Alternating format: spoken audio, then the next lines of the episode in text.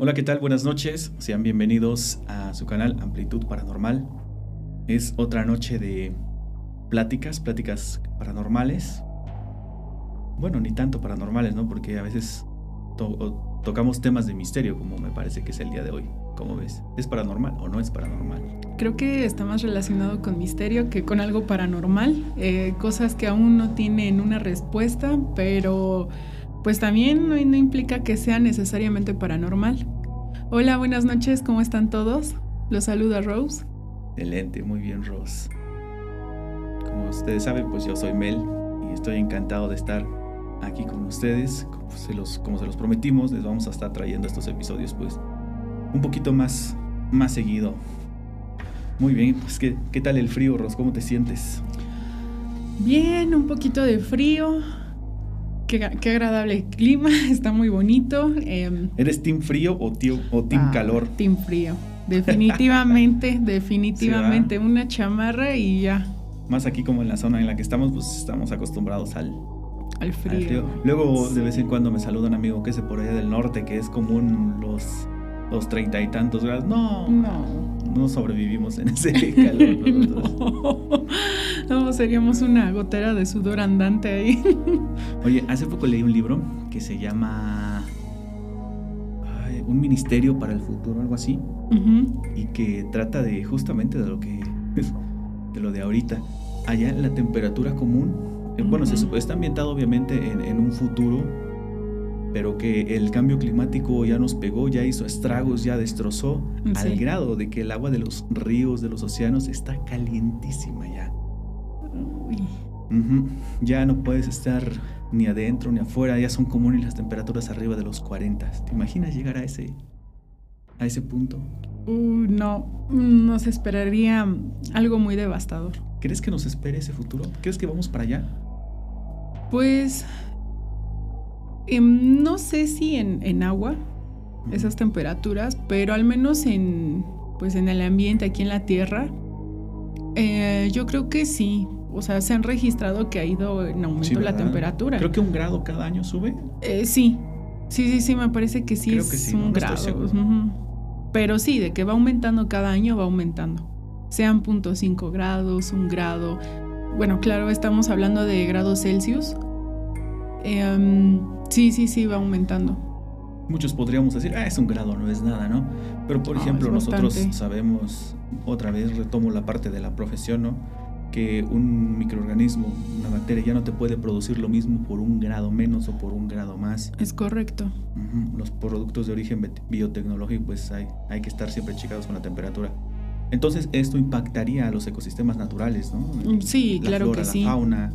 Pues, también tienen temperaturas pues incluso hay una enfermedad en los corales. Y uno pareciera, bueno, pareciera o siempre nos han vendido la idea que los pulmones de la Tierra son los bosques. Sí. El pulmón más grande de la Tierra está en los océanos. Y quien lleva a cabo todo este proceso son los corales. ¿Es por la captura de CO2? Sí. Sí, ¿verdad? Sí.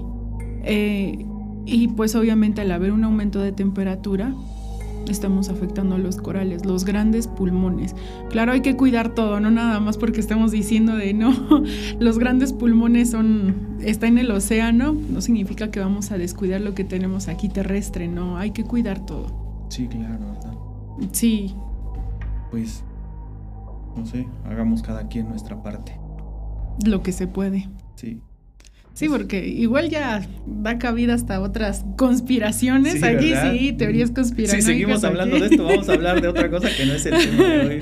Hablando del tema de hoy, bueno, estuvo buena la introducción, ¿no?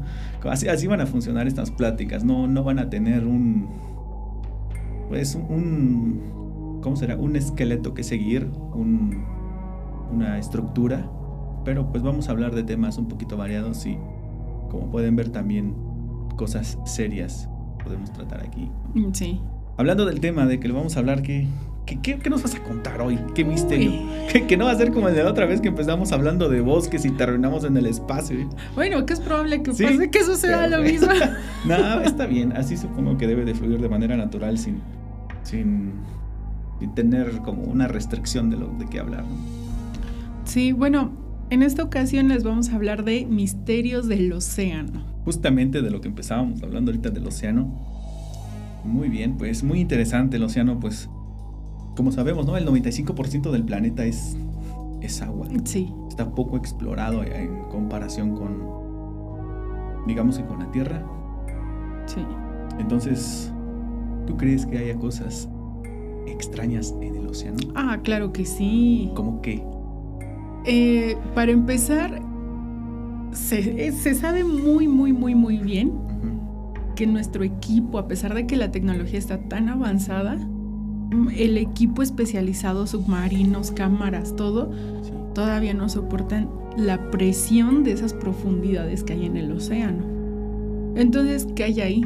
Claro que hay microorganismos ahí, se sabe. Y de hecho, hasta dicen que entre más profundo, más feos son esos organismos, esos, esos seres vivos que están ahí. Y pues claro que no, imagínate cómo se tienen que adaptar sus tejidos para soportar esa presión. Esa presión, sí. Entonces, pues claro que va a cambiar a lo que nosotros conocemos habitualmente. ¿Serán vertebrados los del fondo del mar? Mm, yo creo que está más como... Lo digo por la presión, imagínate. Yo digo que es más cartílago que... Sí, ¿verdad? Otro material que sea hueso. Sí, bueno, claro, igual esto también se da para para una conversación a, profundidad. Pero claro, de que no se ha explorado.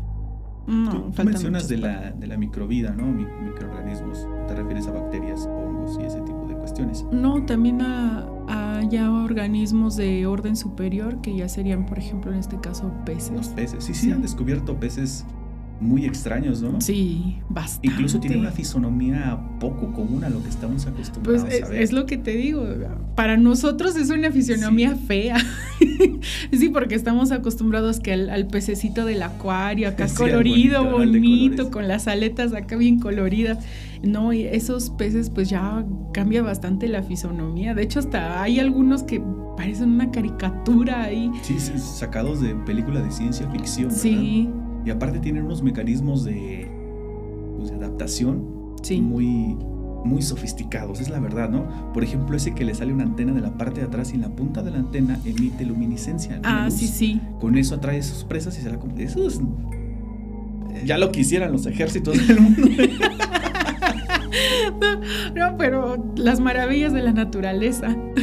Oye, igual muchas cosas de las que actualmente forman parte de nuestra vida cotidiana, por ejemplo, el, las aeronaves, uh -huh. son hacen imitan a la naturaleza, ¿no? Ah, por ejemplo, sí. un avión muy rápido imita eh, el, la forma de volar de un búho, me parece, de un halcón, algo así. Es de un halcón. Un Ajá, halcón, sí, ¿verdad? sí, sí. Sí, porque incluso se ve como medio triangular. Ajá, sí, exacto. Ah, por la forma del pico de las alas, la posición. Pues no dudes que pronto vamos a ver submarinos con esas características de los, Es muy probable. de los peces del fondo del, del mar. Sí, es, es, es muy probable. Y bueno, pues el océano, ese enorme azul que tenemos aquí en la Tierra, pues incluso al ser tan misterioso, al no saber qué hay en sus profundidades, incluso hay una fobia que se relaciona al océano. océano. Sí, claro que sí, se llama talasofobia. Talasofobia. ¿Qué es miedo literal a estar en el océano, estar abajo, estar arriba? Es, eh, es un temor a lo que podría estar acechando en las profundidades del océano. De hecho, hay muchísimas sí imágenes he uy, preciosísimas donde se ve que está una persona, sí, un puntito en medio del océano y pues la famosísima imagen, ¿no? Que se ve un ojo gigantesco que lo está viendo.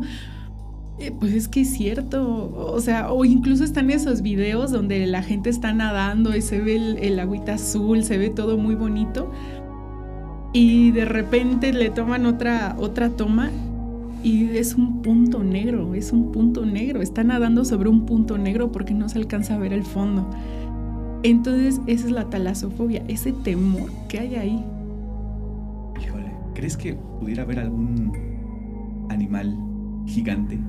Sí, sí, claro que sí. De hecho, apenas, obviamente, hablamos de, pues, de ciertos tamaños, ¿no? Sí. No gigante de, mira, es más grande que, ¿Dinosaurio? sí. Eh, no, simplemente de que Vamos, estamos, es que híjole, ahí sí no sé cuánto es un tamaño promedio para un calamar, un pulpo, un tiburón, pero obviamente al decir que, es gigante es porque triplica su tamaño. O sea, no, no necesariamente porque estamos viendo un calamar del tamaño del Empire State, no, claro que no. O quién sabe, no lo sé. hay registros de, calamares cada vez más gigantes, no se logran captar y precisamente viven en las profundidades. Sí, sí, sí. Entonces, pues, ¿cómo no va a haber una fobia relacionada con el océano? Pues con ese tipo de criaturas, ¿no? Igual, pues de la Tierra, mm, se sabe bien que la Tierra no está 100% explorada. Falta muchísimo por explorar. Ahora imagínate el océano. Sí, pues todavía mucho más. Sí. Que es mucho más este, espacio, más, pues más masa, ¿no? Por así decirlo.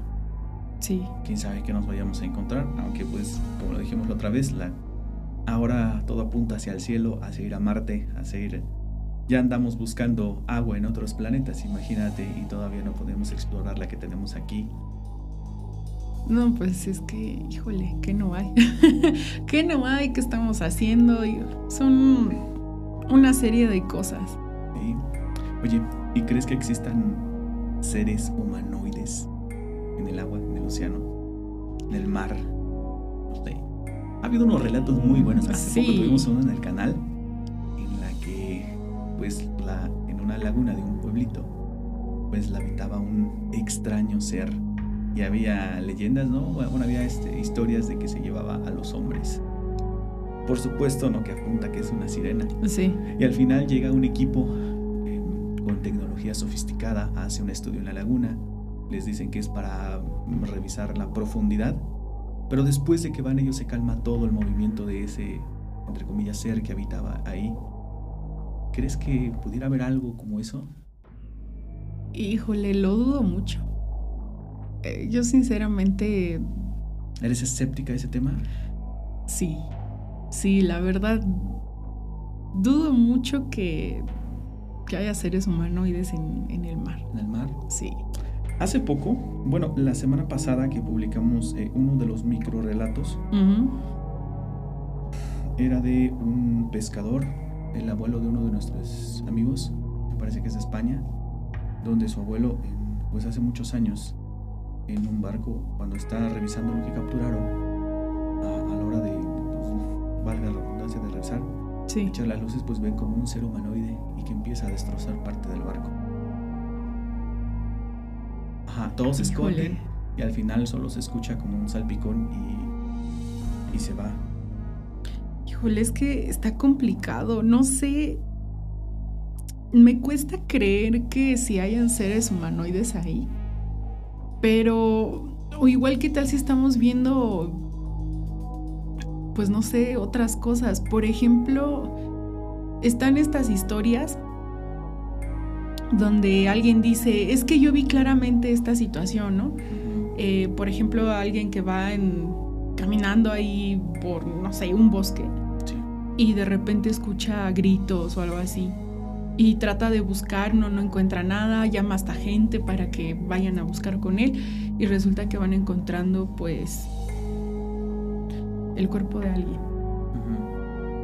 Y es lo que dicen, sí, aquí está, pero oye, las características que tiene el cuerpo ya es de muchísimos años que, partió, ¿no? Entonces, donde siempre se relaciona con un, escuchaste algo que sucedió años atrás. ¿Qué tal si lo que pasó ahí, no sé, lo que sucedió años atrás estaba repitiendo otra vez? Como lo que decíamos de las haciendas, ¿no? Que se quedan como grabados. Ajá, exactamente, exactamente. No sé qué pase ahí, que se queda grabado en, en cierto momento y se vuelve a repetir. Posiblemente sea eso. Pues no, no sabemos. Es que, híjole, igual esta parte de, pues ya vamos a decirlo tal cual, sirenas, tritones, humanoides, no, no sé.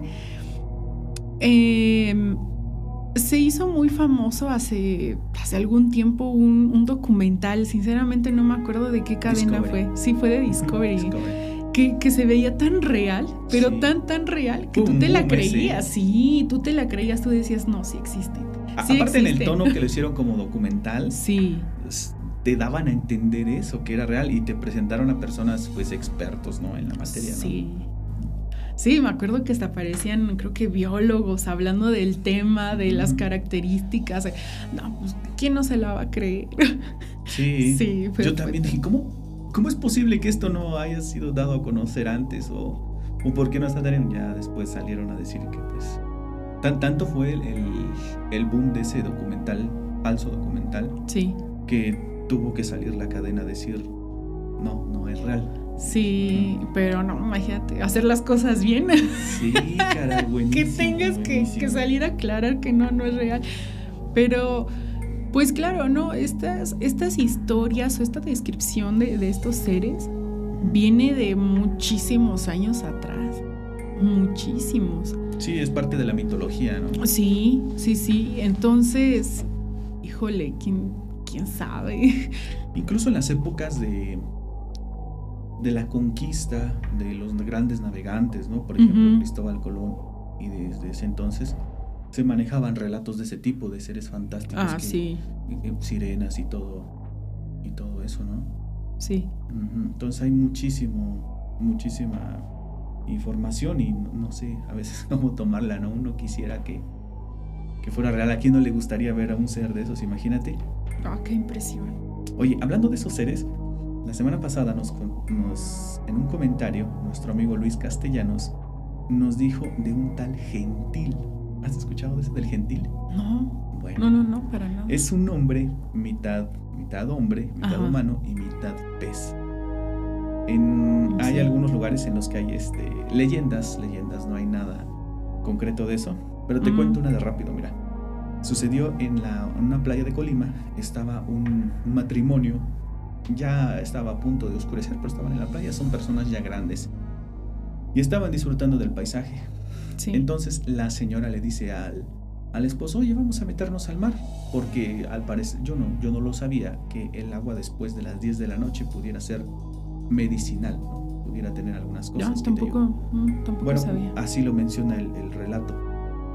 Y este pues el hombre con menos deseos de acepta, ¿no? Va, van caminando, pero de repente se acercan y de la del agua, de la orilla de la playa, sale una figura humanoide. Los señores se quedan así congelados, ¿no? ¿Qué, pasó? ¿Qué, es, eso? Y no se detienen totalmente y esta, este ser sale del, del mar y únicamente se sienta en la playa. No se percata de que están las personas. Sí. Está un los señores están petrificados, no se mueven. La señora le hace la seña de que no hable al señor. Sí. Y después de un rato, el ser simplemente regresa al agua y se vuelve a perder. Y la descripción es más o menos la de un hombre pez. Dice que la cabeza pareciera ser de, de, un pez, pero su cuerpo presenta una cierta reflexión a la luz, eh, sugiriendo que son como escamas a la luz la refracta como en amarillo, como en verdoso. Y es lo que describen los señores, como ves. Híjole. Aparte es en la noche. Mira, yo, yo lo que decía, ¿no? pues sí, me, me, cuesta creer que estos seres sean reales. Y algo que también se mencionó en la sesión pasada, cuando tú ves algo y, y lo describes, qué molesto es cuando te digan, ay, eso no es cierto. Sí, sí, sí, es, muy molesto porque a fin de cuentas no se conoce todo. Faltan muchas partes por explorar. Entonces, aunque me cuesta creer, quién sabe qué hay ahí. Sí, va. Seguramente, vamos, si la Tierra, que somos el 5% ¿no? del planeta, habemos muchísimas personas, todos somos diferentes entre sí. Sí. Ahora imagínate el mar, que es el 90 veces más que nosotros. sí, sí, sí. Sí, y a fin de cuentas, pues aprenden a esconderse de nosotros igual. Sí, se adaptan a. Sí, sí, sí, sí. A la vida. Muy bien. Pues vamos a entrar en temas más. más controversiales. ¿Qué te parece? Pues vamos. Pues yo les quiero mencionar algo de estos misterios del océano. A ver, échate uno. El Triángulo de las Bermudas. El, Triángulo de las Bermudas, o también se le llama el Triángulo del Diablo, que está en el Océano Atlántico. Y pues ese triángulo se forma entre las Islas Bermudas, Puerto Rico y Miami. Miami, Estados Unidos. Sí, donde se ha dicho que se han perdido muchísimas embarcaciones, se han visto luces extrañas, e incluso eh, aviones, bueno, pequeños aviones se han perdido ahí. Hay muchísimas historias del Triángulo de las, de las Bermudas. Incluso hasta se le considera como, pues ya las teorías, pues está de que es un agujero negro, de que también ahí se encuentra la Atlántida. Sí, ¿verdad? Sí, sí, que pueden haber monstruos marinos, claro, también una base de, de ovnis. Y aunque pues realmente todo se lo atribuye a errores humanos y también a los cambios de clima, porque se sabe que en el Triángulo de las Bermudas las corrientes son muy fuertes y pueden cambiar de un momento a otro. O sea, de que hay algo, hay algo, ¿no? Eh, sí, sí, o sea, se sabe bien, se sabe bien que las corrientes ahí son, pues, son peligrosas y claro, pues se utiliza como un camino corto. Este, pero pues sí se sabe bien que uno tiene que ir con las precauciones porque las corrientes pueden cambiar de un momento a otro. Y hay muchas teorías ahí. Sí, incluso dio origen a una serie, me parece, ¿no? De creo que Netflix. Sí, creo que, creo que sí. Sí, ¿no? Hay una algo así del Triángulo de las Bermudas. Sí, creo que sí. No, no la he visto, no me acuerdo ni cómo se llama la serie, pero sí. Tiene el, por nombre un año, no sé. Ajá, algo así de... No, no sé, algo así, ¿no? No, yo tampoco lo he visto. Pero sí, vamos, los reportes de lo que ha sucedido ahí se, remontan hace mucho. Por ejemplo, aquí tengo uno, mira, a la mano. El vuelo 19, el 5 de diciembre de 1945, cinco aviones del ejército de Estados Unidos despegaron para un entrenamiento en las Bahamas, pero de regreso se perdieron en la zona conocida como el Triángulo de las Bermudas. Sí. Pues mira, los reportes datan desde 1945. ¿Qué crees que haya pasado ahí? O, no necesariamente con ese, ¿no? Con, con este, este caso, ¿no? Ya hemos escuchado de que varios van ahí, se pierden o se... Pues sí, sí, se pierden, ¿no? Simplemente no, no llegan a donde deberían de llegar. ¿Qué crees que esté pasando ahí? Híjole, yo digo que sí puede haber algo de, de magnetismo en la zona que puede alterar las, la orientación, que puede alterar los equipos, Em, y sí puede provocar este tipo de cosas de que pues obviamente el desorientarse eh, puede provocar accidentes. Accidentes marítimos, accidentes este, eh, de aviones. Yo creo que sí puede pasar algo. ¿Te imaginas que todos esos que se han perdido ahí ahora estén en otra dimensión? Híjole. Eh, pues es, es, lo que va con la teoría del agujero negro, ¿no? Que, que se abre algo ahí, te atrapa, te saca en otra dimensión y simplemente desapareces. Imagínate, vas volando tú tranquilo y en un parpadeo tú ya estás en otro universo. Híjole. Uy, suena muy. muy loco, muy conspiranoico. Sí, bastante, pero. Imagínate que sí, si fuera real que tú, que a ti te pasara, ¿qué harías? Pues no sé, supongo que obviamente, ¿no? Imagínate si alguien ve en otro mundo llegar gente, pues diría, ¿qué onda con estos, no? Sí. Es algo así como los extraterrestres si llegaran aquí, ¿no? Se haría un escándalo, ¿no? O no, tal vez no un escándalo, pero pues sería contacto, ¿no? Híjole, si llegaran a venir, si nos llegaran a visitar, cambiarían muchísimas cosas. Muchísimas cosas. Todo lo que todo lo que conocemos cambiaría totalmente. Sí, ¿no? Cambiarían nuestras creencias, fe. Claro. Tan solo está esta teoría, ¿no?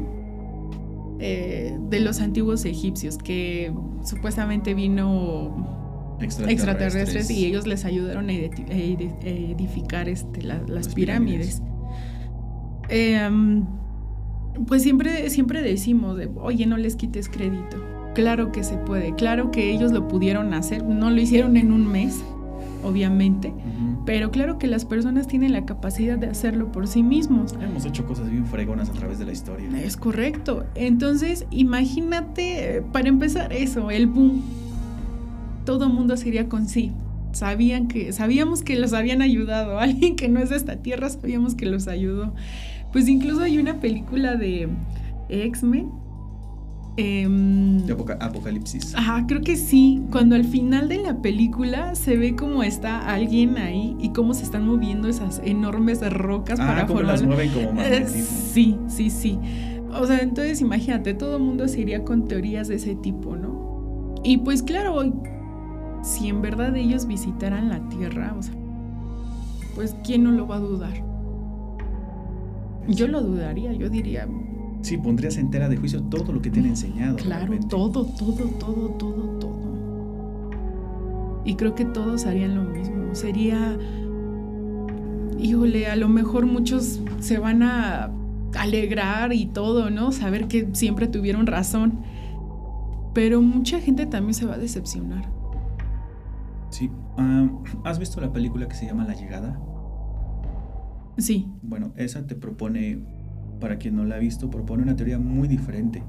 Sí llega una nave, sí hace contacto, pero los extraterrestres no poseen una figura humanoide, ni siquiera poseen una figura definida, y no nos podemos comunicar con ellos.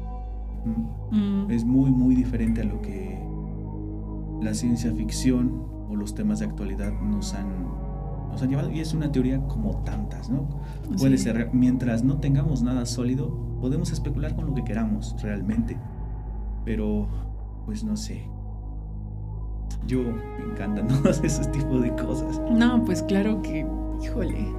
Es, está bueno saber de todo. Conocer un poquito de, de todo. Y en este caso, pues te hace, te hace reflexionar bastante. Este tipo de, de, historias, de leyendas, de teorías, de todo, te hacen reflexionar muchísimo. A mí me encantan. Y si algo, es bueno de todo esto, es que nos mete la duda, nos hace cuestionar todo. Y eso está bien. Sí, sí, sí, claro que sí. No es, por ejemplo, alguien sale en la televisión o como nosotros estamos hablando. Y no, sí, sí, lo que dijeron ellos, no, lo que, lo que dice la tele es esto, ¿no? Es la ley. No, es muy bueno cuestionarse, preguntarse. Al final de cuentas, no sé si alguien pueda poseer la verdad absoluta de todo, ¿no? Lo ideal pues es leer aquí y allá y formar el propio criterio y dar, y dar la opinión como, como de eso. Y otra vez ya andamos en el espacio. ya, ya vamos a hacer una ¿Te gustan los ovnis y te gustan el mar? Sí. Te tengo algo de eso. A ver. Mm, ¿Sabes qué es un OSNI? No. Ok. Sabemos que un ovni pues, es un objeto volador no, identificado. Ajá. Bueno, un OSNI es un objeto submarino no identificado. La OTAN se fundó en 1949. Sí. Todos sabemos lo que representa, ¿no? Es una unión más que nada militar, sabemos. Sí, sí, sí. De 31 países de todo el mundo. Se funda en el 49 y temprano, dos años después, en el 51, empiezan a hacer unos ensayos en el mar.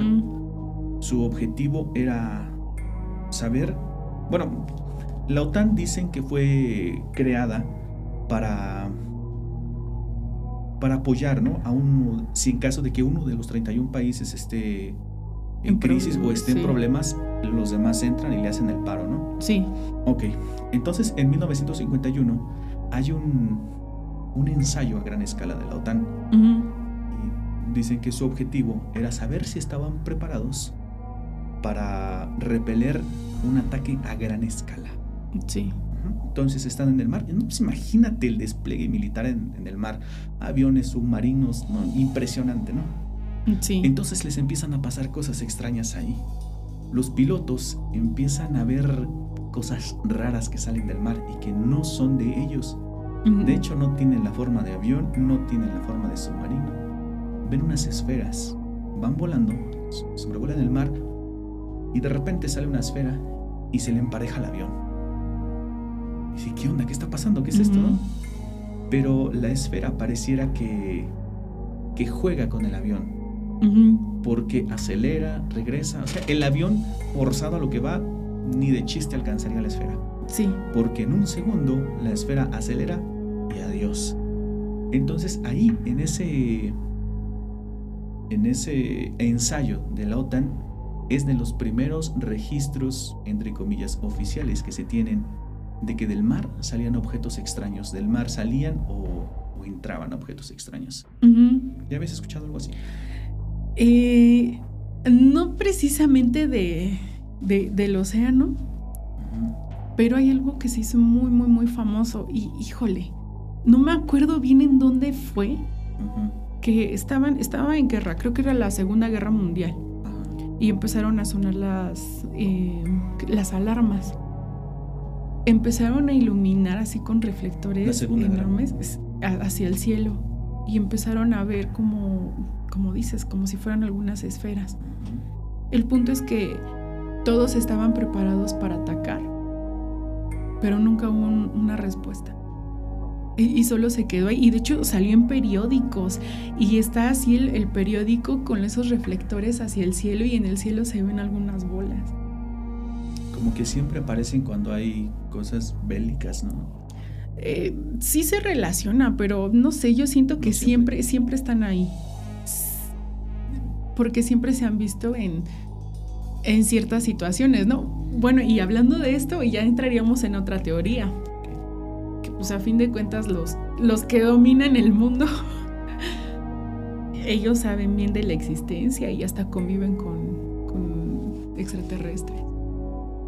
Es, otra teoría muy, muy, muy, muy buena. De hecho, hay una imagen muy famosísima donde están como figuras muy importantes reunidos todos en una mesa redonda y aparecen creo que dos extraterrestres ah, también ahí en, en, esa mesa. Ajá. incluso se cree que están infiltrados sí. entre las sociedades. ¿no? Sí, sí. Ya ves la foto del reptiliano que era el, el guardaespaldas de Obama. Ajá, exactamente. Y de hecho se cree que ellos son los que realmente pues gobiernan la Tierra. Sí, son cosas muy... Es una teoría muy, híjole, muy buena. Está muy... para sacarle bastante aquí. Sí, sí, sí, pero no me quiero ir otra vez del océano. Ah, sí, estábamos en el océano, ¿verdad? Yo digo que ya le dediquemos unas, un par de sesiones a este tipo de teorías porque siempre nos vamos al espacio, siempre hablamos de extraterrestres. sí, siempre terminamos con los extraterrestres. sí. Es que hay muchísima, como dice, hay muchísima tela de dónde cortar con, con ellos. Pero bueno, esa es la cuestión con los OSNIs. Entonces, desde el 49, desde, desde el 51 había reportes, seguramente por ahí alguien vio mucho antes, ¿no? De esa fecha, pero pues algo oficial sería desde ahí. Y yo realmente no estoy de acuerdo con el concepto de OSNI, porque, a ver, si un objeto volador no identificado está en el cielo y luego se mete al océano, se transforma en OSNI, pero sale y ya es otra vez un OVNI, pues es un poco divagar, ¿no? A lo mejor lo dejo en un objeto no identificado. Exacto, nos vamos a englobar eso y son objetos no, identificados. Sí. Oye, pero hay una teoría que involucra OSNIs y que involucra México y un estado de México, ¿la sabías? Ah, caray, ah, caray, a ver. No, no, no. Está muy buena. Tiene que ver con, con un país costero de aquí, de nuestra, de nuestro de nuestro México. Es de la siguiente manera. Ajá. En. A ver, espérame, espérame, por acá tengo. Ok. En 1930, 1933. Bueno, vámonos hasta Tamaulipas. Ok. Hasta el puerto Miramar, Tampico. Sí. En épocas antiguas, allá por 1930, pues no había en ese entonces una clasificación de los huracanes, ¿no? Tú no podías clasificarlos como de 1, 2, 3, 4 por su intensidad y ni siquiera les ponían nombres. Pero en 1933 a, a Tampico, a la costa, lo fue víctima de un, este, de un huracán categoría 5. Pues devastó todo, ¿no? Ya lo vimos ahorita hace poco, qué causa un huracán de esa. Sí, sí, sí. Y entonces, pues, nada más y nada menos, pues hizo que tres cuartas partes del, estado, de la zona, se, inundara y dejó cuantiosas pérdidas, 20 mil personas sin hogar. te preguntarás, ¿y qué tiene esto que ver con los ovnis? Para allá vamos.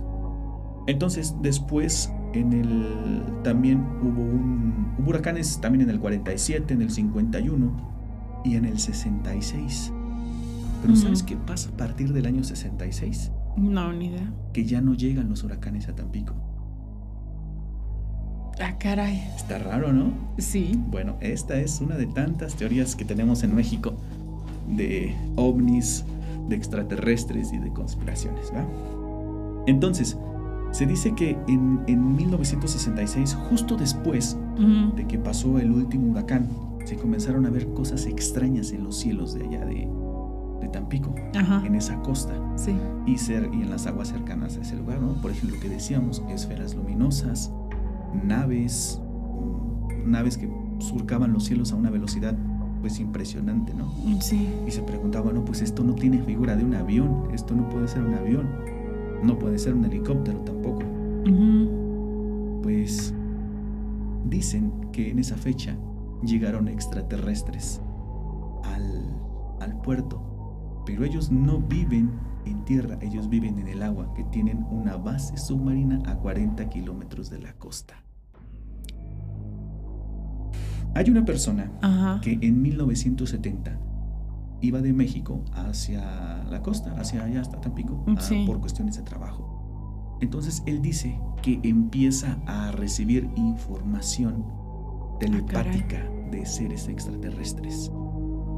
Y ellos le dicen que han llegado a esa zona y han hecho una base, la que te comenté que está a 40 kilómetros, y que a partir de ese momento, como que esas aguas estaban protegidas por estos extraterrestres, y que a partir de ahí no iba a llegar ningún huracán a la zona.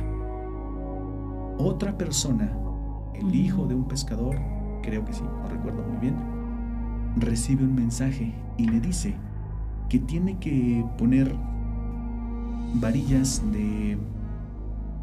Ay, no me acuerdo exactamente de, de qué...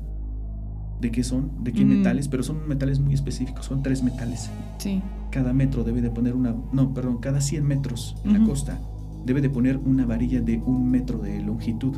Son tres metales, van uno, tras otro. Sí. Y que eso va a ayudar a deshacer a los huracanes cuando se, cuando se acerquen.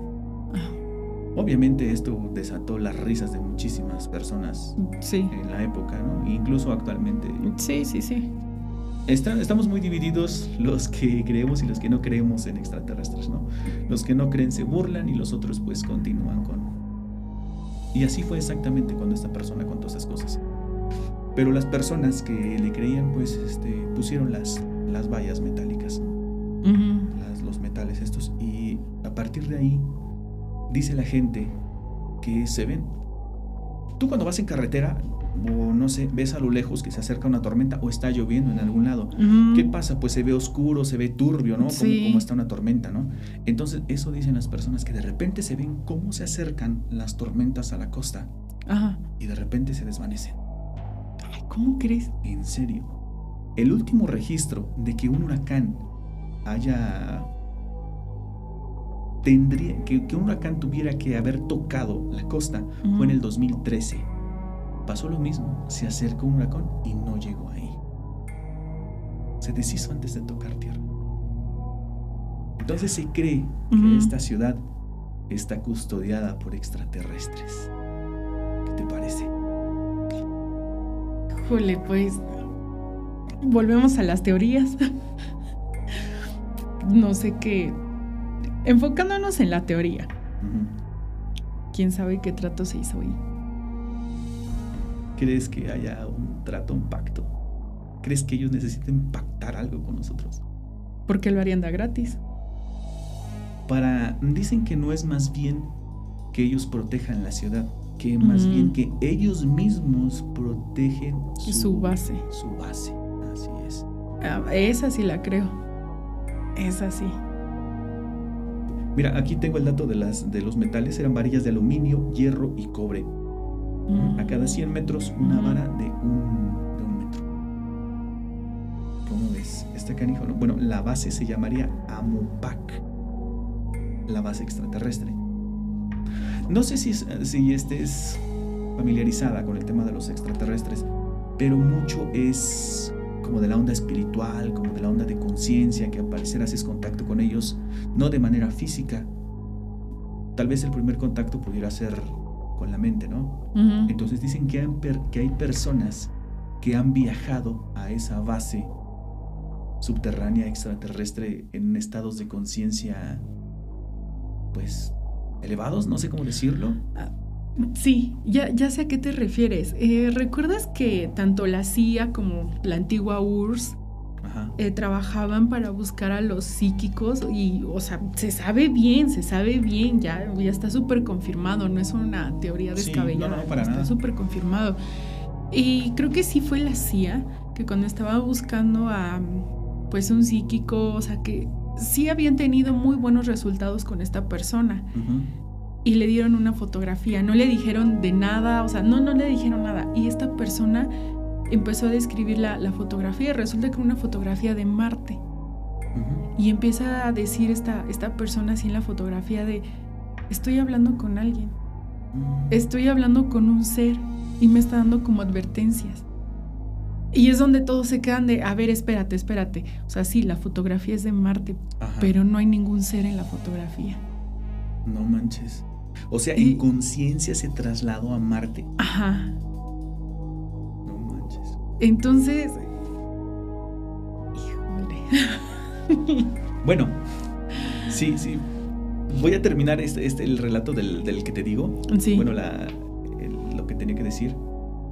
Y esta persona me parece que han sido dos quienes se han viajado en conciencia a esta base extraterrestre y describen que sus los materiales con los que están construidos perdón son este un tanto transparentes es una de las partes que tampoco estoy de acuerdo porque se asemeja a tantas cosas que hemos visto en la ciencia ficción. Ajá como tipo el depredador no algo así algo así. Entonces dice que sus materiales son muy diferentes a lo que nosotros estamos acostumbrados a ver y los seres que la habitan son seres gigantes de, más de 3 metros, ¿no? y son muy, muy diferentes. Dicen que para que tú hagas contacto debes de tener una, de entrada una dieta, debes de reducir la ingesta de carne, aumentar verdura, estar bien contigo mismo por dentro, ¿no? Como que sanar, como la, esta onda espiritual. Eso y hacer mucha, mucha meditación. Y es así como se logra tener contacto. Pero, espérame, hay otras personas que dicen que es exactamente a 40 kilómetros de la costa suceden cosas raras en esos puntos, justo por allá donde está el límite entre Veracruz y Tamaulipas. que pasan cosas raras ahí. Y eso lo reportan los particulares de los barcos, ¿no? Por ejemplo, que los sistemas de comunicación fallan que se ven cosas raras en el agua, que salen, que entran, se ven luces. Los sistemas de orientación también, también fallan. Y se cree que sí, que hay una entrada física a la base extraterrestre. ¿Cómo ves? Está padre esta teoría, ¿no? Está interesante. Sí, la, verdad sí. A ver, vamos a, Obviamente darnos una vuelta. hay alguna explicación que dio por ahí un académico que tiene que ver más bien la disolución de huracanes con corrientes de aguas frías que se generan en la playa. Tendría sentido también. Bastante. Pero para mí son los extraterrestres. Fíjate que ahorita que mencionaste esa parte de que hay que meditar y todo para hacer contacto, ah, eso sí se me hace bien descabellado. y te voy a decir por qué eh, vamos, aquí en la Tierra tenemos algo que se llama extremófilos. ¿Qué es un extremófilo?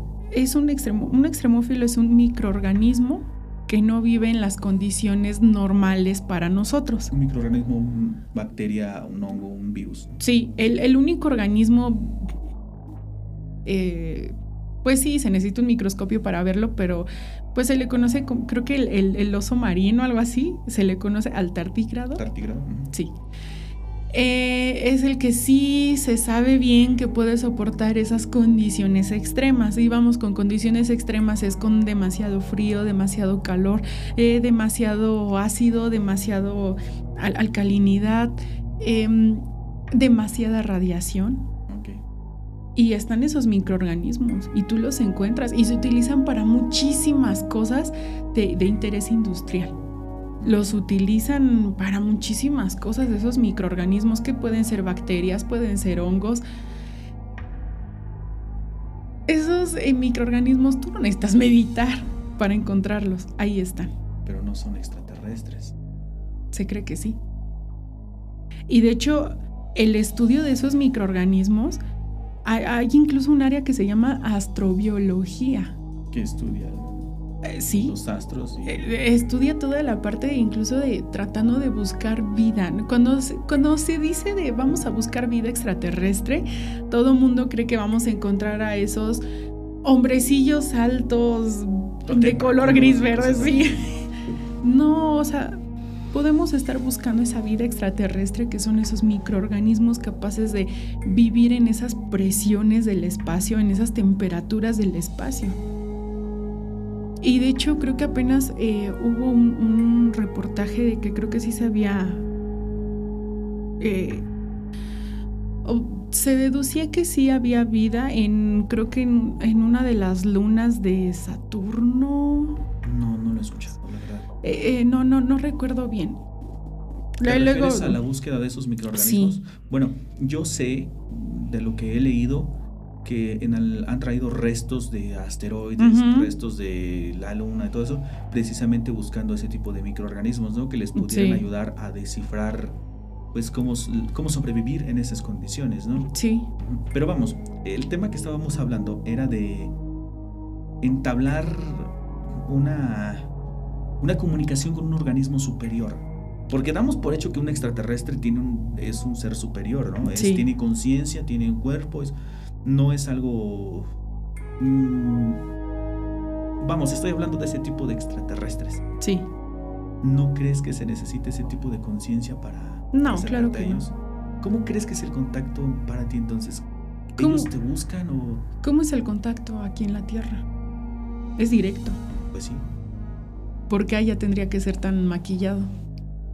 Pues... A, a, eso me refiero. Si para buscar estos, este tipo de microorganismos no es con meditación, no. O sea, es lo mismo. ¿Por qué para un ser de orden superior va a ser diferente? O sea, no, yo ahí sí no, no creo que sea para nada cierta esta teoría. ¿Y qué opinas de que los extraterrestres solo contactan a ciertas personas? ¿Crees que es charlatanería eso? ¿Que no es verdad? ¿O mm. crees que sí sean contactados? Siento que es más una casualidad. Un evento aleatorio simplemente se alinearon los astros y te sí, tocó a ti. sí, te tocó a ti, te tocó la de malas. Vamos, em, por ejemplo, cuando tú has visto algo en el cielo, algo extraño. No era de, sí, mira, vamos a formarnos y vamos a ponernos ahí para que tú me lo veas. Eh, no, pues simplemente te tocó, estuviste ahí, te tocó verlo creo que va, más por ese lado y no como de, ay, soy muy espiritual y me van a contactar. No inventes, no. Sí, luego he visto, la verdad, cosas aquí en internet que es realmente, pueden decirme que soy pero es risible la manera en que intentan convencernos de que, hey, sí, yo platico con ellos y les digo Sí, eh, como, esta mujer que se hizo apenas muy famosa, que hacía sonidos extraños. Que habla sí. Ah, este, sí, o sea, vamos, ese tipo de cosas. Por eso te digo, no, ahí sí no, de plano no lo creo. Oye, hablando de eso. Ah. Seguro, igual quien nos escucha, seguramente tú viste ese famoso video en internet en donde en un vuelo una mujer parece que pierde el control sí, ya sé ¿Sí? sí, sí, sí. Y dice que la persona que está sentada ahí no es real. Sí. sí, sí lo viste, ¿no? A todos Sí. Bueno, se hizo viral, se hizo un boom alrededor del mundo por esta, por esta mujer.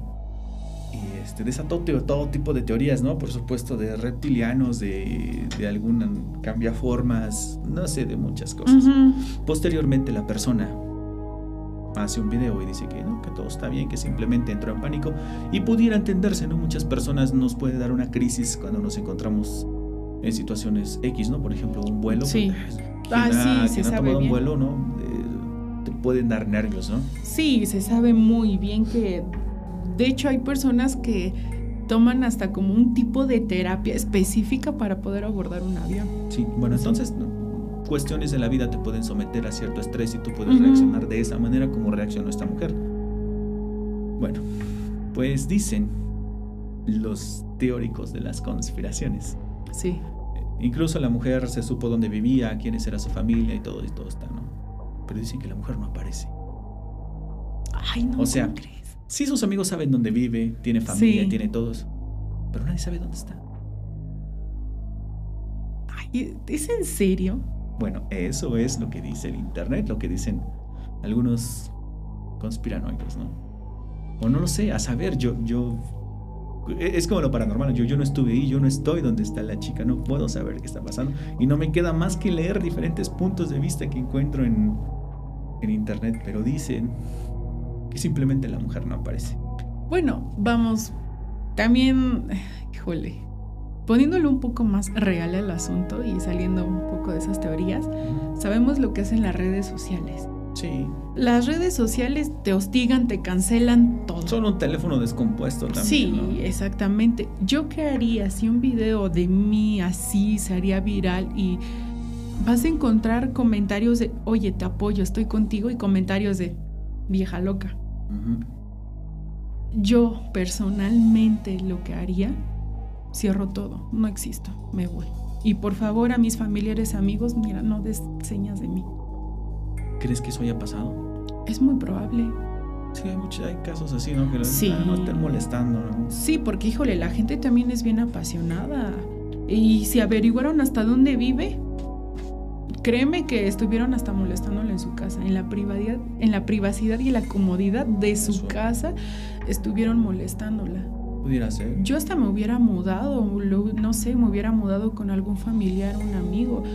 Es una es algo que sí puede pasar. Claro, sí, sí. Todo tiene una explicación también real y lo sé. Sí, entonces decir esta mujer desaparece, ahora vamos a verlo como desde otro punto lógico, ¿no? Sí es cierto, porque yo que sepa, ella creo que sí salió a aclarar que ella tuvo una crisis de, ansiedad. Sí, sí, sí, es real su video, ¿no? Ajá. Aunque muchos por ahí digan, no, que es alguien disfrazado como ella, que esta es un montaje de algo que no es el aeropuerto, cosas así, ¿no? Entonces, em, eh, no sé, yo siento que ella sí está escondida por la paz. Porque la decisión de ella no desaparecer, digamos. Sí. Y ahora, otra cosa. Si hubiera sido real lo que ella dijo, ¿tú crees que a esas personas les conviene desaparecerla? ¿Para qué generar más ruido? Pues no sé, mira, pienso en el gobierno y híjole eh, sí, pero vamos, se sabe que, han desaparecido a muchas personas, pero a fin de cuentas encuentras el cuerpo después, ¿no? A veces. Sí, a veces, pero en este caso sí es algo que ya se hizo tan viral, ¿para qué vas a meter más ruido? Pues quién sabe, como siempre hay dos opciones, ¿no? Lo que acabamos de escuchar de la playa, ¿no? Como puede ser hay quien decide creer en extraterrestres y hay quien decide creer en que realmente las corrientes frías son quienes se encargan de disolver a los, los vientos, todo eso, ¿no? Sí, sí, pues es que se sabe y está comprobado. Al final de cuentas, hay una parte donde la especulación no puede llegar más allá, ¿no? Porque se topa con, con la ciencia, se topa con mm. lo real con lo que no puede comprobar la especulación. Está bien, pero yo soy feliz leyendo de todo un poco. Ah, claro que sí. O sea, era lo que mencionamos al principio. Puedes creer o no creer. Lo importante es tener tu, propio criterio, no, no fiarte nada más. Es que mira, él lo dijo, me voy con eso. ¿no? no, ten tu criterio, infórmate, lee, investigale, que tú digas, pues sí, este fulano está diciendo esas cosas, pero ¿sabes qué? Yo también investigué por mi parte y encontré toda esta información y decido creer esto. Exacto. Sí, quien nos escucha, ese es el consejo, ¿no? Incluso sí. nosotros lo hemos dicho, este programa es con fines meramente de entretenimiento, ¿no? Ah, sí, sí, claro que sí. No se tomen tan a pecho lo que decimos aquí, simplemente es una plática informal. No somos expertos en nada, quizá lo que más nos nos dé licencia para opinar pues es de nuestra preparación que tenemos, pero pues es es algo que ni, para eso, ¿no? Realmente no. No, uh, hace falta prepararse muy, ah, muy prepararse mucho para, tener una opinión así, ¿no? Entonces, sí. tómenlo como lo que es, mero entretenimiento. Sí, sí, sí, este es para entretener, para que, por ejemplo, al menos yo, en lo que ando preparando algo, por ejemplo, la comida, como me encanta poner este tipo de, de videos híjole, hace tan amena la preparación de la comida, al menos en, mi caso, ¿no? Entonces, pues sí, eh, utilícenlo para eso, para entretenerse, para pasar una tarde alegre, una tarde diferente en lo que están haciendo algo más. Ahorita que ya se vienen estas fechas de, de diciembre, lo que ponen el arbolito. y también nos gustaría escuchar sus puntos de vista ah, acerca de lo que me gustaría a ver si hay alguien de, por ahí de Tampico que nos escuche, si ya había escuchado. Bueno, seguramente ha escuchado de esto, de los huracanes y de la base extraterrestre en el mar, ¿no? A ver qué, qué opinión tiene ellos. Porque igual hay otra teoría en que mm, eh, va relacionado a lo de. A, cuestiones de la iglesia, de. Sí, de eso. Que también hace muchos años se erigió una estatua de la Virgen del Carmen, que es la patrona de los navegantes del mar, marineros, algo así. Ajá y que se cree que a partir de que ella se puso ahí, pues no, no este, que más bien es eso el, escudo contra el, detente contra los huracanes. el detente. No, mira, también es así, lo dudo muchísimo. Porque, híjole, va, va a sonar muy feo lo que voy a decir. Pero a fin de cuentas es un monumento que tú como persona le quieras poner toda tu fe, toda tu creencia, no, no le quita que sea un, monumento de, roca, de, de, lo que sea que es el material que, utilizaron. Entonces, híjole, no, yo siento que ahí va más la fe de las personas, la, la creencia que tienen las personas. Sí, bien dice, ¿no? Que un objeto no tiene valor. Sí. El valor se lo das tú con lo que Mm, exactamente, aquí sucede. aquí yo siento que sucede lo mismo. Pero sí, hay mucha gente creyente, por ejemplo, en eso que estuve leyendo. Los barcos pasan y suenan su... Ay, no sé cómo se llama. Ah, no, no sé. Bueno, saludan y cosas así. Pero bueno, pues vamos a dejar este tema de lado. ¿Qué, más tenemos del océano? Ya es todo lo que le vamos a hablar hoy. Yo tengo por ahí otra cosa. Eh, mira, a mí me gustaría hablar de algo. A ver. Eh, no sé si a lo mejor es una introducción para, para otra sesión. ¿De qué? ¿Cuál es el tema? Del vuelo 370. Ah, el Malasia Airlines. Es, correcto. ¿Y qué tiene que ver con el mar? A ver, cuéntanos. Pues desapareció en el mar. Danos esa introducción al tema que decías.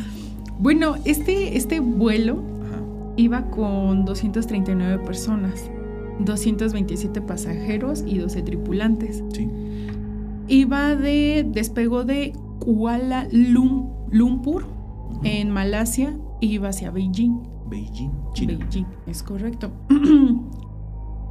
y desapareció. Era un vuelo normal, normal, normal, normal. Pero desapareció el 8 de marzo de 2014. El avión, eh, dicen que pues desapareció de los radares. Simplemente ya, ya no se supo nada de, del avión. Y pues este desapareció o se ha buscado muchísimo en el Golfo de Tailandia, en el Océano Índico. Hasta la fecha se desconocen las causas del accidente y... Mm, ¿No hay restos? ¿No han encontrado nada? En 2016 se encontraron restos de, la aeronave en Mozambique, pero aún así con esos restos sigue sin saberse la, causa. O sea, los restos no, no fueron suficientes para una conclusión. Entonces incluso el caso sigue abierto. No se sabe qué pasó, no se sabe qué pasó. No está cerrado ese. No. No se sabe qué pasó. ¿Tú qué crees que haya pasado? ¿Que lo secuestraron? Pero ya se No, no creo que haya sido un secuestro porque con un secuestro tiene un fin muy, muy definido. Y... No se supo nada más de esto. Exactamente. Simplemente desapareció. Sí. Oye, pero los... Me dijiste que encontraron algo en el... En Mozambique. En Mozambique. ¿Y ese algo correspondía... Sí. ¿Pudieron comprobar que era del avión? Sí, o sea, de hecho sí se dice que... Pues sí, sí coincide con el avión. con el modelo, con todo, pero no es suficiente para concluir absolutamente nada. Simplemente es, sí, se encontró y ya, ahí queda todo. Muchas teorías dicen que está en otra dimensión. Sí, como lo del Triángulo de las Bermudas. Sí. Pues quién sabe. Ahí sinceramente, híjole, en la actualidad con la tecnología que tenemos, que se pierde un avión, está muy, muy raro. ¿Que esté en otra parte? Eh, no sé, o sea, sí, de hecho, no sé si yo digo está en otra parte, ¿cuál otra parte? No sé qué pasó. Ahí sí, en serio, no, no sé, no sé qué hacer.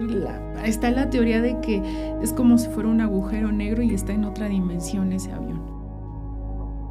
Eh, muchas personas también dicen, en unos años va a aparecer como si nada. ¿Te imaginas? Pidiendo una pista para aterrizar. ¿Te fuera? No, imagínate que sí, sí pasara eso. Y los pasajeros como si nada, ¿no? Sí. Estén atrapados en un bucle temporal ahorita. Imagínate.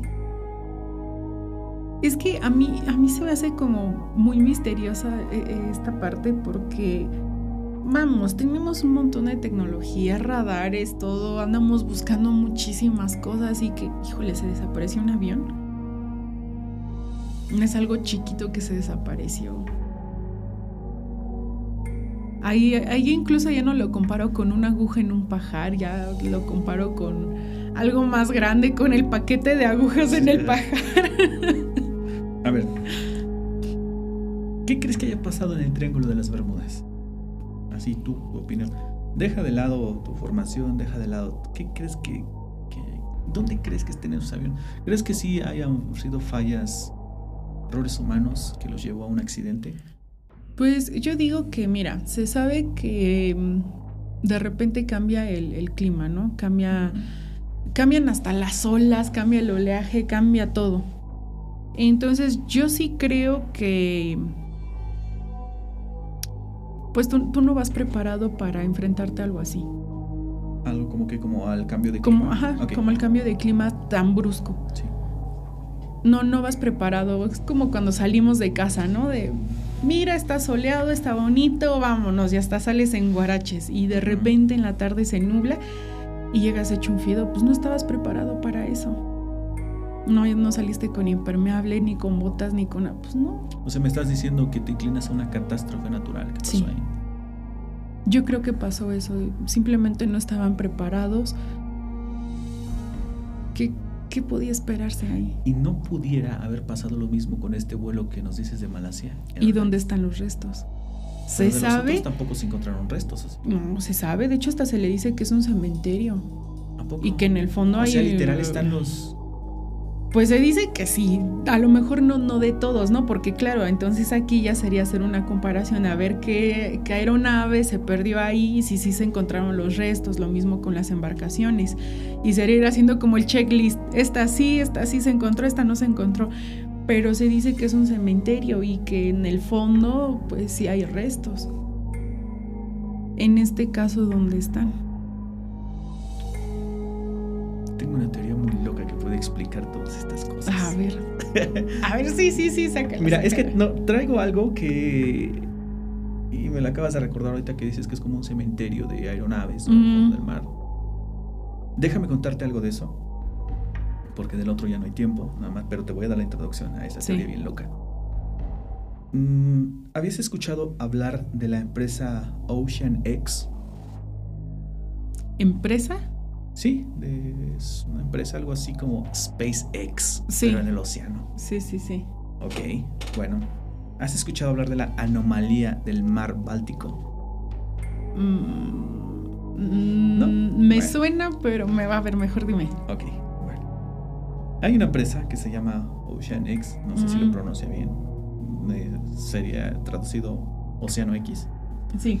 Que se dedican a la caza de tesoros submarinos. Ellos están armados con tecnología, obviamente lo hizo un empresario, casi casi un Elon Musk del mar, ¿no? Sí. y buscan tesoros. Para ponerte un poco en contexto, en 1992 descubrieron un bombardero, el B-17 estadounidense, que se había estrellado ahí en el mar Báltico durante la Segunda Guerra Mundial. En 2012 recuperaron 2.400 botellas de un whisky pues, muy antiguo de 1907. Pero esos son irrelevantes a lo que vas a escuchar a continuación. Realmente, lo que les puso en boca de todos a nivel mundial fue lo que pasó en 2011 navegaban el mar Báltico, el que está al norte de Europa. Ajá. Y pues están armados con mucha tecnología ellos, ¿no? Sí. Y van navegando y van con su, ¿cómo se llama? Con su sonar. y les da algo, un objeto muy raro en el fondo del mar. Este objeto tiene... Pues sí, bajaron y tomaron fotos y todo, ¿no? no lo podemos poner aquí por cuestiones de derechos de autor, pero búsquenlo por favor en internet, se llama La anomalía del mar, del mar Báltico. Ajá. Y es un objeto pa pronto como un platillo volador. No nos vamos tan lejos. Mediría unos 60 metros, creo. Sí. Es como achatado, como un tanto redondo, con unas marcas extrañas, pero parece estar petrificado. Y lo más extraño, lo más raro, lo que desata muchas teorías, es que da la impresión de que el objeto entró al agua y se deslizó, que aterrizó y dejó marcas, como si se hubiese estrellado y hubiera llegado más allá, ¿no? No, cuando Ocean X hizo, hizo esto público, no, pues fue un boom, ¿no? Por pues, supuesto que llamó la atención, porque se hablaba de tecnología nazi, se hablaba de eh, espionaje internacional, de muchas cosas. El, no sé si en este momento ya esté, ya, ya, porque habían guardado su ubicación, ¿no? sí trajeron muestras de lo que encontraron, pero la pues por fines comerciales, ¿no? No dijeron la ubicación de donde se encontraba, sino imagínate, pues todo el mundo ahí, pues Sí, sí, sí. Pasa cuando alguien reporta, pues todos ahí vamos a querer, ¿no? sí. Bueno, pues pasó eso y atrajo la atención de muchas personas, ¿no? Por supuesto que era un ovni que había aterrizado ahí. Mm. Pero si fue algo que entró desde el espacio, por la manera en que estaba cubierto, por la manera en que estaba petrificado, se cree que pudo haber entrado hace 20.000 años. Algo así, durante la última era glacial del planeta. ¿Cómo, ves? ¿Qué te parece eso? Está chido, ¿no? Esa hay que investigar más. Sí. sí, sí, está muy, muy interesante. Por supuesto que hay por ahí un profesor de la Universidad de Estocolmo que le dieron las muestras y dijo que más bien pues era una formación rocosa X, ¿no? Ahí este, arrastrada desde el hielo hasta el mar. Y que sí, que fue hace miles de años que ocurrió eso. Pero pues están divididos como siempre las opiniones, ¿no? También hay quien menciona que restos de la Atlántida y cosas así. Pero está muy interesante esto la, de la anomalía del mar, del mar Báltico. Es que sería, híjole, dedicarle varias, varias sesiones. A cada. mira, pues es que, mira, siempre nos vamos al espacio, siempre. De todo lo que hemos hablado hoy, de las costas, de la anomalía del mar Báltico, de los OSNIs, podemos hacer una sesión para cada una de esas cosas. Ah, sí. Pero bueno, el tiempo se nos está acabando. Y no se me olvida que te dije que hay una teoría muy loca que pudiera explicar. Eh, el que desaparecen ciertas cosas en el océano, en la tierra y en todos lados, ¿no? Al principio, pues, ¿qué tenemos en común todos? La gravedad, ¿no? Todo nos atrae al centro de la tierra. Mm, sí. Ok. ¿Y si la tierra estuviera hueca? ¿Y si pudiera haber pasajes entre continentes, entre países? El la superficie sobre la que estamos nosotros no es nada. Entonces, hay muchísimo material terrestre desde la superficie hasta el núcleo, kilómetros. Sí. Y no hemos tampoco explorado esa parte, ¿no? Y no tendríamos que hacerlo, al final de cuentas son recursos naturales, ¿no? Y no tenemos por qué explorar. Pero hay una teoría que dice que todo esto es por la tierra hueca. Esa misma teoría es la que apoya que se ven animales extraños luego arriba en la superficie. Mm. Porque dicen que de vez en cuando salen, emergen a este mundo. Incluso, por ejemplo, hay unas parvadas de pájaros que se les ha visto en lugares que no deberían de estar. Y esta teoría pudiera explicar ese avistamiento de especies en lugares donde no deben de estar. ¿Qué te parece? Híjole. Está buena, ¿no? Hay que investigar. bueno. Sí, sí, está muy buena, hay que investigar. Para el siguiente episodio les voy a contar de algo que va a culminar con esto de la Tierra Hueca. Nos vamos a acercar poco a poco en capítulos a la Tierra Hueca, mm. pero el siguiente va a ser de un misterio muy, muy bueno. Se llama el agujero de Tsarichina. Ya lo he mencionado alguna vez, tiene en común videntes, tiene en común extraterrestres, conspiraciones y un gobierno. Entonces, pues nos vamos a ir acercando poco a poco al, a la tierra hueca.